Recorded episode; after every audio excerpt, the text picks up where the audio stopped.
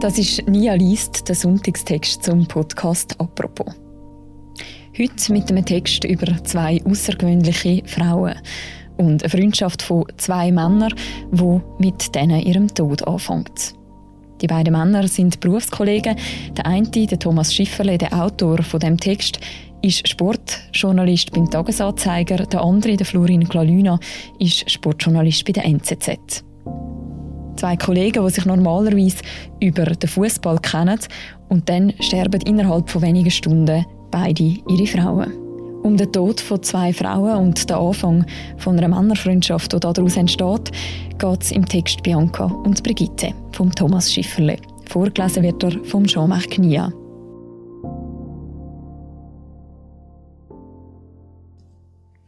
Bianca und Brigitte.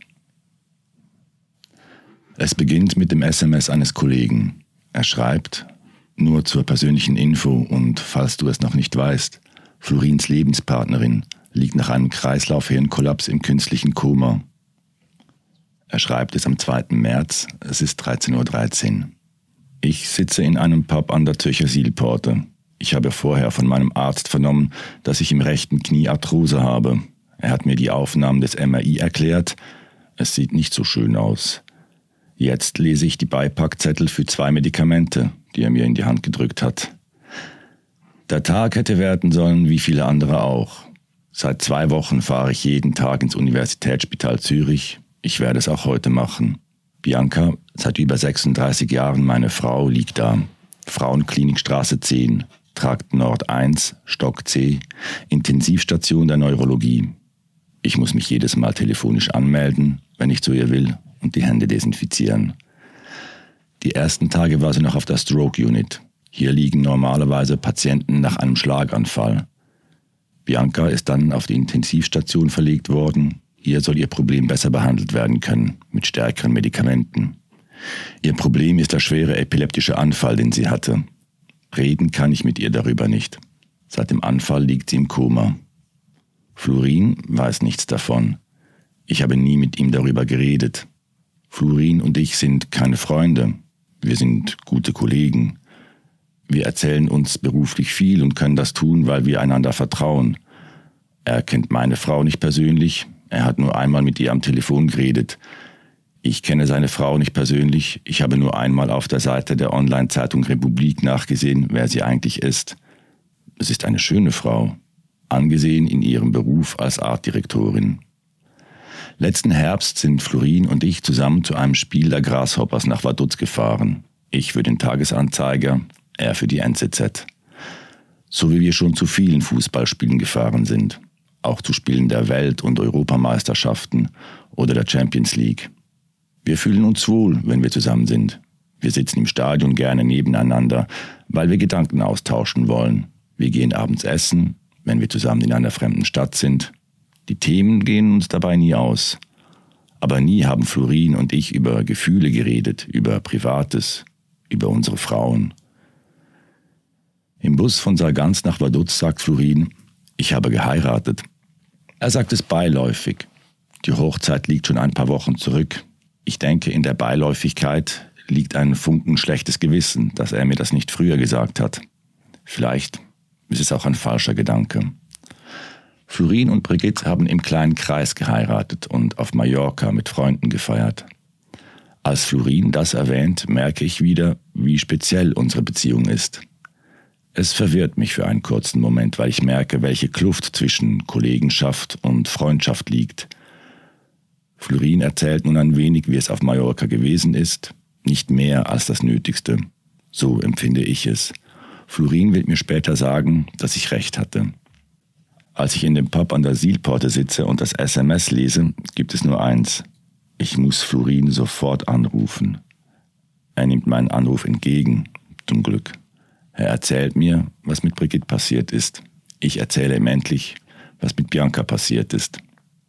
Es wird ein langes Gespräch. Es ist unser erstes, das persönlich ist und in dem es um viel Wichtigeres geht als die Frage, wen würdest du als Trainer verpflichten? Ich fühle mit Florin, er fühlt mit mir. Ich spüre, dass er weiß, wovon ich rede, was ich durchmache. Er spürt, dass ich das in seinem Fall genauso weiß. Diese Verbundenheit ist auf einmal da, einfach so, ganz tief. Es geht nicht mehr um den Videobeweis oder Petkovic, den Nationaltrainer. Es geht um Existenzielles, ums Leben, um den Tod, vor allem um den Tod. Er ist nahe, wie wir ihn dem Moment ahnen. Der 2. März ist ein Montag. Bevor ich Bianca besuche, gehe ich noch in ein Restaurant an der Josefstraße. Da sind wir nachmittags gerne zusammen hingegangen und haben uns an den ersten Tisch links beim Eingang gesetzt. Der Tisch ist frei. Ich setze mich an meinen üblichen Platz und stelle mir vor, vis-à-vis -vis Bianca zu sehen. Ich bestelle Crostini, Pizza und Weißwein. Es geht mir gut, als ich das Restaurant verlasse. Ich freue mich auf Bianca. Auf dem Weg ins Spital höre ich oft Musik. Es sind melancholische Lieder. Manchmal höre ich sie in einer Endlosschleife, jenes von David Gray. Wenn du mich festhältst, so wie du es immer machst, dann vergesse ich völlig, wie es jedes Mal mein Herz zerreißt, wenn der Schmerz wiederkommt und mich lähmt, dass ich kaum weitermachen kann. Ich habe das Gefühl, dass jede Zeile für mich geschrieben ist. Der Arzt auf der Intensivstation sagt mir, dass das MRI von Biancas Gehirn trotz des epileptischen Anfalls keine Schädigung zeigt. Er sagt auch, was der Grund für den Anfall war. Sie hat eine autoimmune Enzephalitis, eine schwere Entzündung des Gehirns, bei der sich der Körper selbst angreift. Die Ursache dafür ist meistens nicht zu finden und die Diagnose auch nicht so einfach zu stellen.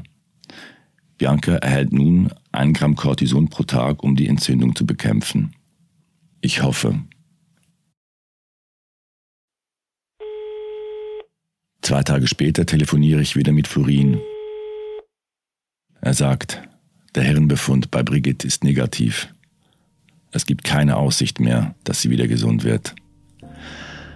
Einen weiteren Tag danach, ich bin wieder auf dem Weg zu Bianca, teilt mir Florin mit, seine Brigitte wird morgen in den palliativen Zustand versetzt. Das bedeutet, die lebenserhaltenden Medikamente werden abgesetzt, nur die schmerzlindernden werden noch verabreicht. Palliativ bedeutet vor allem, es ist ein Warten auf den Tod. Ich bin im Tram, als Florin mir das sagt. Wir reden lange. Irgendwann sage ich, ich weiß nicht mehr, was ich sagen soll. Ich wünsche dir viel Kraft. Es tut mir leid, dass ich ihm nicht mehr bieten kann als diese Floskel. Florin versteht das. Am Freitag schreibe ich ihm eine SMS. Ich wünsche dir viel Kraft. Er bedankt sich. Es ist der Tag, an dem Brigitte stirbt. Und Bianca wenig später auch.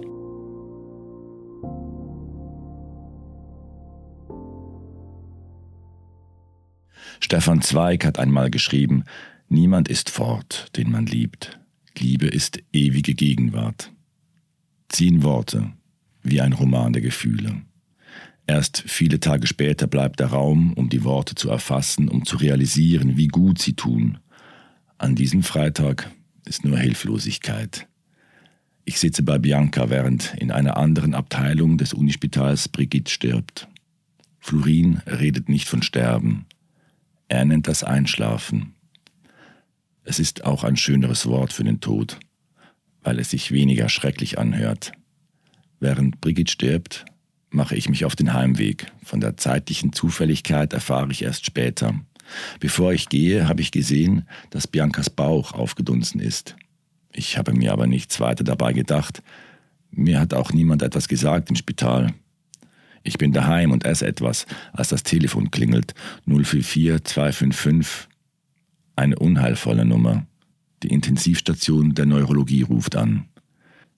Ich brauche eine halbe Stunde ins Spital. Die Ärztin erklärt mir, dass es Komplikationen gegeben hat. Mit dem Darm. Darum der aufgedunsene Bauch.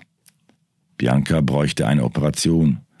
Der Darm ist überfordert gewesen, die vielen schweren Medikamente und die fehlende Bewegung zu verarbeiten. Bianca hat seit Wochen nur noch geschlafen. Es wäre eine große Operation. In ihrem Zustand würde ihre Frau das wohl gar nicht überleben, sagt die Ärztin. Bianca ist weiterhin im Status Epilepticus, wie die Mediziner sagen. Auch wenn das äußerlich nicht zu sehen ist, verkrampft das Hirn teilweise noch immer. Das permanente EEG zeigt das an. Ein operativer Eingriff kommt ohnehin nicht in Frage. Bianca hat eine Patientenverfügung von Exit, die regelt, was sie alles nicht will. Sie möchte nicht einmal Intensivpflege erhalten. Darum ist eigentlich schon die Stationierung und Betreuung auf der Intensivstation zu viel. Ich habe darüber mit Exit gesprochen. Ein Mitarbeiter hat mir gesagt, vertrauen Sie den Ärzten, die wissen, was sie tun. Ich frage die Ärztin, was machen wir jetzt? Sie sagt, ich schlage vor, dass wir die Medikamente absetzen. Vielleicht hat sie es auch bestimmte gesagt. Wir setzen die Medikamente ab. Das weiß ich nicht mehr so genau. Die Botschaft bleibt die gleiche. Ich frage, wer entscheidet das? Sie sagt, Sie und ich. Was möchten Sie? Ja, was möchte ich? Ich möchte, dass meine Frau wieder gesund wird. Ich möchte mit ihr reden. Ich möchte nicht in dieser Situation sein. Ich möchte so viel, ich kriege nichts davon. Nur diese Frage. Der Dialog dauert bloß ein paar Sekunden. Wenn ich mir im Nachhinein vorstelle, welche Tragweite er hat, erschrecke ich. Die Tränen drückten bei der Erinnerung daran heraus. Ich entscheide über Biancas Leben. Ja, sie hat ihr Schicksal in dem Moment in meine Hände gelegt, als sie mich in ihrer Patientenverfügung als Bevollmächtigten eingesetzt hat. Seither habe ich gewusst, welche Aufgabe mir vielleicht einmal zukommt. Aber etwas zu wissen oder es ausführen zu müssen, das ist ein Unterschied, wie zwischen Leben und Tod. Später, als das Schlimmste eingetroffen ist und beide unsere Frauen gestorben sind, als Florin und ich Freunde geworden sind, entdecke ich Friar Ridings. Ich habe schon länger ein Album von ihr heruntergeladen, aber erst jetzt nehme ich einen der Liedtexte wirklich auf.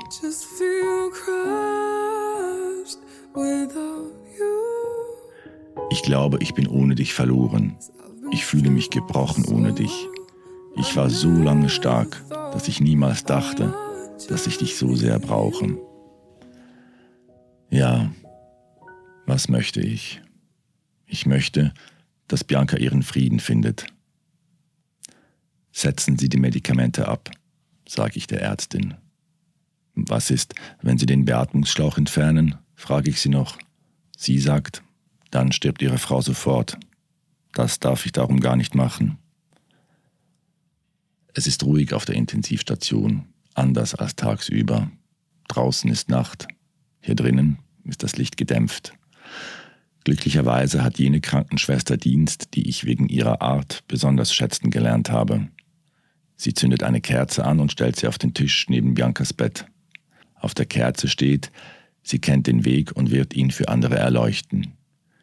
Die Schwester schaut immer wieder nach Bianca. Zwei oder dreimal, ich weiß das nicht mehr, fragt sie, ist es in Ordnung, wenn ich die Medikamente weiter zurückfahre? Florin ist daheim. Ich schreibe ihm. Bianca liegt im Sterben. Er schreibt zurück. Wir weinen und trinken. Erst in dem Moment weiß ich, dass Brigitte gestorben ist.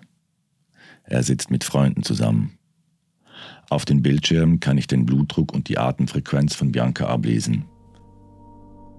29 Mal atmet sie noch in der Minute. 25 Mal. Ich halte ihre Hand und schlafe kurz ein. Ich bin müde. Ich schrecke auf und der erste Gedanke ist, sie atmet nicht mehr. Als ich sehe, dass ich mich irre, bin ich erleichtert. Ich weiß zwar, was ich mache, ist nur ein Warten darauf, dass sie nicht mehr atmet, aber bitte nicht schon jetzt. Mitternacht ist vorbei. Ich sage ihr, schön, jetzt erlebst du noch einen neuen Tag. Die Meinungen gehen auseinander, was ein Mensch noch aufnimmt, der in Biancas Zustand ist. Ich rede mir ein, dass sie mich hört. Es hilft mir. Auf einmal ist die Anzeige des Blutdrucks weg. Ich denke, drücke ich jetzt mit meinem Arm auf ein Kabel, aber dann realisiere ich, dass Bianca noch viermal atmet. Viermal. In einer Minute zweimal, nullmal.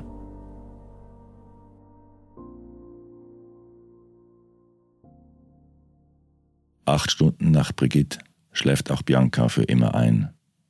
Es ist wirklich ein Einschlafen. Sie sieht nicht anders aus als vorher. Sie hat nicht leiden müssen. Die Schwester entfernt die vielen Kabel und Kanülen, sie richtet Biancas Haare, so gut das geht, weil sie von den Anschlüssen fürs EEG verklebt sind. Sie sieht friedlich aus. Das tut gut. Der deutsche Philosoph Wilhelm Schmid hat in der Sendung Sternstunde Philosophie einmal gesagt, Tote Menschen strahlen eine unglaubliche Ruhe aus. Das kann Menschen auch mit dem Tod versöhnen. Und diesem Menschen nochmal so nah zu sein, ist ein Erlebnis fürs ganze Leben. Irgendwann in dieser regnerischen Nacht fahre ich heim. Ich wähle Biancas Telefonnummer, damit ich auf der Combox ihre Stimme hören kann. Hallo, da ist Bianca, ruft sie mir fröhlich entgegen. Ich nehme die Ansage mit meinem Telefon auf, ich höre sie seither fast jeden Tag. Jedes Mal sagt sie am Ende und tschüss. Florin und ich treffen uns am Montag danach. Wenn wir uns bis dahin gesehen haben, haben wir uns die Hand gegeben. Manchmal nicht einmal das. Ich warte in einem Café am Limmatplatz, als er hereinkommt. Wir fallen uns einfach um den Hals und beginnen zu weinen. Die Bedienung an der Bar drückt uns Papierservietten in die Hand. Wir müssen lachen. Es ist absurd. Wir setzen uns an einen Tisch mitten im Café. Rundherum sitzen Menschen, die reden, lachen, lesen. Menschen, die ohne Sorge scheinen. Wir reden, wie wir das bisher nie getan haben. Unsere Frauen verbinden uns. Sie machen es möglich, dass keiner Hemmungen vor dem anderen hat. Wir reden über das, was uns bewegt, wir reden und weinen. Wir reden über Gefühle und scheuen uns nicht davor. Was um uns herum passiert, ist uns egal. Es ist zwischen uns eine Vertrautheit da, als wären wir schon immer Freunde gewesen. Mitten im Gespräch ruft eine Ärztin vom Spital an. Sie fragt, ob ich nicht doch eine Obduktion meiner Frau zustimmen könne. In der Nacht des Todes von Bianca habe ich das abgelehnt. Jetzt sage ich, ich überlege mir das. Florin sagt, mach das nicht. Bianca soll ihre Ruhe haben. Er hat recht. Er erzählt von Brigittes letzten Stunden. Sie ist verlegt worden von der Intensivstation in ein Sterbezimmer, damit sie ihre Ruhe findet. Die Pfleger stürmen mit dem Bett, in dem Brigitte liegt, durch die Gänge. Florin fragt sie, was rennt ihr so? Es pressiert doch nicht mehr. Als er das erzählt, muss ich lachen. Ich muss es jedes Mal, wenn ich daran denke. Florin versteht das nicht falsch. Zum Sterben gehören Momente des Galgenhumors. Die Pfleger sind gerannt, um alles zu tun, damit Brigitte nicht während des Transports stirbt. Später sagt Florin einmal zu mir, wir haben über all die Jahre, die wir uns kennen, die Basis für unsere neue Beziehung gelegt. Er sagt es, als wir auf dem Friedhof Silfeld sind und unsere Frauen besuchen. Knapp drei Wochen ist es her seit sie eingeschlafen sind. Jetzt liegen sie in der Erde. Ein wenig Asche in einer Urne ist von ihnen übrig geblieben. Asche von zwei schönen Frauen, ein paar Blumen auf dem Grab. Florin ist bei der Beisetzung von Bianca dabei gewesen, obwohl ich alle Menschen ausgeladen habe, weil ich an dem Morgen auf einmal Fieber hatte. Alle haben meinen Entscheid in diesen Corona-Zeiten verstanden, so schwer er auch gefallen ist. Florin hat sich nicht ausladen lassen. Ich komme trotzdem, hat er nur gesagt. Ich war als einer von wenigen an der Beisetzung von Brigitte. Er hat es so gewollt, obwohl ich sie nicht gekannt habe. Drei Stunden sind wir an diesem Tag auf dem Friedhof. Wir haben den Ort vorher nur vom Namen her gekannt. Es ist wunderbar hier, groß, still, grün, wir nehmen eine Flasche Weißwein mit und erzählen einander von unseren Frauen. Wir realisieren, wie sehr sie sich geglichen haben. Beide sind stolz gewesen, stark. Manchmal, oder auch etwas öfters, ganz schön stur. Sie haben uns beigebracht, wann es besser ist, nichts mehr zu sagen. Halt den Schnabel, hat Brigitte zu Florin gesagt. Vielleicht liegt in diesen Gemeinsamkeiten einer der Gründe, wieso Florin und ich uns einander so komplett öffnen. Was wir uns sagen, ist für den anderen völlig normal. Keiner muss denken, oh, was denkt jetzt der andere? Das gibt einem das Gefühl, gar nie etwas Falsches sagen zu können oder etwas, das den anderen schmerzt. Es ist ohnehin eine Erkenntnis während der Tage der intensivsten Trauer, dass man ein Gespür für Menschen entwickelt, Viele sind interessiert, viele nehmen Anteil, Viele sagen, ich bin für dich da, wenn du mich brauchst. Sie meinen es alle gut, aber nicht jeder ist wirklich fähig, zuzuhören und sich auch selbst so weit zu öffnen, dass ein Gefühl der Nähe entsteht. Bianca ist länger schon kränkelnd gewesen, darum hat sie auch ihre Patientenverfügung gemacht. Brigitte ist aus dem Nichts heraus zusammengebrochen. Florin und ich reden darüber, was schlimmer ist. In einem Fall kostet die permanente Belastung Kraft, im anderen, bei Brigitte, ist es diese Dramatik, mit dem plötzlichen Tod umgehen zu müssen. Wir kommen zu der simplen Antwort, am Ende läuft es auf selbe hinaus. Es ist beschissen und tut unendlich weh. Es ist ein bislang unbekannter Schmerz. Keiner kann sagen, wie lange er anhält. Ein alter Freund sagt, man redet nicht umsonst von Trauerjahr. Menschen sind schon an gebrochenem Herzen gestorben, wenn sie ihre Frau oder ihren Mann verloren haben. Jetzt können wir nachvollziehen, was in dieser Ausnahmesituation in einem Menschen vorgeht. Wilhelm Schmid, der Philosoph, ist gefragt worden, was in der Phase des Trauerns am meisten helfe. Er hat gesagt, schweigen nicht, sondern reden, mitteilen. Mitteilen mit anderen teilen. Florin, Florin und ich empfinden genauso. Wir hören gerne Geschichten von früher, von unbeschwerten Tagen, von Bianca, wie sie mit einer Freundin an den Wochenenden Autostopp machte, um etwas zu erleben, so nach Arosa kam, nach Lausanne, ins Tessin oder gar in die Camargue, oftmals mit gerade 20 Franken in der Tasche von Brigitte, wie sie nie mit dem Surfen aufgehört hat, obwohl sie immer vom Brett gestürzt ist, oder wie sie glücklich war, wenn der erste Schnee fiel. Wir können nicht genug von solchen Geschichten bekommen. Sie helfen, weil sie die Bestätigung sind, dass wir nichts falsch gemacht, sondern die richtigen Frauen geheiratet haben. Gleichzeitig schmerzt es so sehr, weil wir genau diese Frauen verloren haben. Florin und ich haben für sie schöne letzte Orte gefunden, Bianca liegt in einem Themengrab, bewacht von mächtigen Rottannen, ein paar Meter neben Köbikun. Eine Amsel singt, wie Bianca es immer so gern gehabt hat. Brigitte liegt an einer Stelle, an der es friedlich wie an einem Waldrand aussieht. Als wir bei Brigitte stehen, kommen Florin und ich mit einer älteren Frau ins Gespräch. Sie ist jeden zweiten Tag auf dem Friedhof bei ihrem Mann. Wir denken, das ist die klassische Witwe. Das ist nicht böse gemeint. Das denken wir, weil wir uns nicht als Witwer vorkommen. Dafür fühlen wir uns zu jung. Kurz nach dem Tod von Bianca hat mir eine ihrer ältesten Freundinnen geschrieben. Da musst du alleine durch. Ich weiß, wovon ich rede. Sie hat ihren Mann nach über 40 Jahren Ehe verloren. Ich war verärgert, weil sich Mitgefühl anders anhört. Inzwischen weiß ich, dass sie recht hat. Menschen können einen begleiten, sie können für einen da sein. Sie können einen umarmen, aber den Verlust oder das, was der Verlust mit einem macht, können Sie einem nicht abnehmen. Irgendwann ist jeder allein. Darüber reden Florin und ich, über die Lehre, die sich im Alltäglichen, manchmal Banalen zeigt. Welche Bettwäsche nehmen wir? Was kochen wir? Was schauen wir im Fernsehen? Fütterst du die Katzen oder soll ich? Keiner gibt mir Antwort. Ich bin niemandem mehr Rechenschaft schuldig. Das schmerzt. Dieses Leben, was ich gelebt habe, ist nicht mehr möglich, sagt Wilhelm Schmid.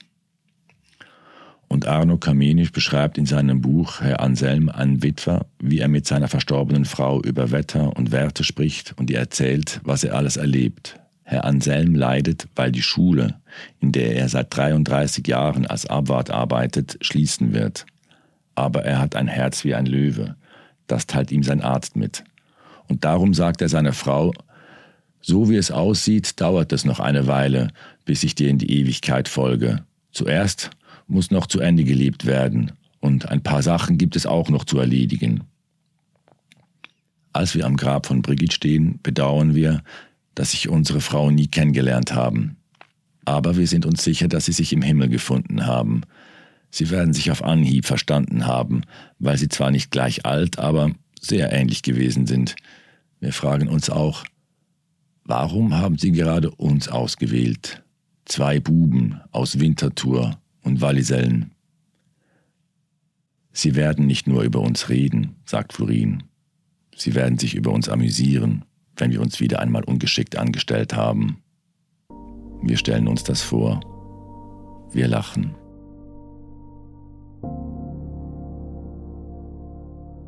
Bianca und Brigitte ist ein Text von Thomas Schifferle, Sportredakteur beim Tagesanzeiger. Erschienen ist er ursprünglich im Magazin. Auch der Florin Klalüna hat einen Text geschrieben über seine Erfahrung. Der ist erschienen in der NZZ. Wir verlinken den noch im Beschreib zu deren Episode. Und das war Nia Lies, der Sonntagstext zum Podcast «Apropos», vorgelesen jeweils vom Tagiredakteur Jean-Marc Knia. Und der Podcast «Apropos» gibt es morgen wieder am Montag. Macht's gut. Ciao zusammen.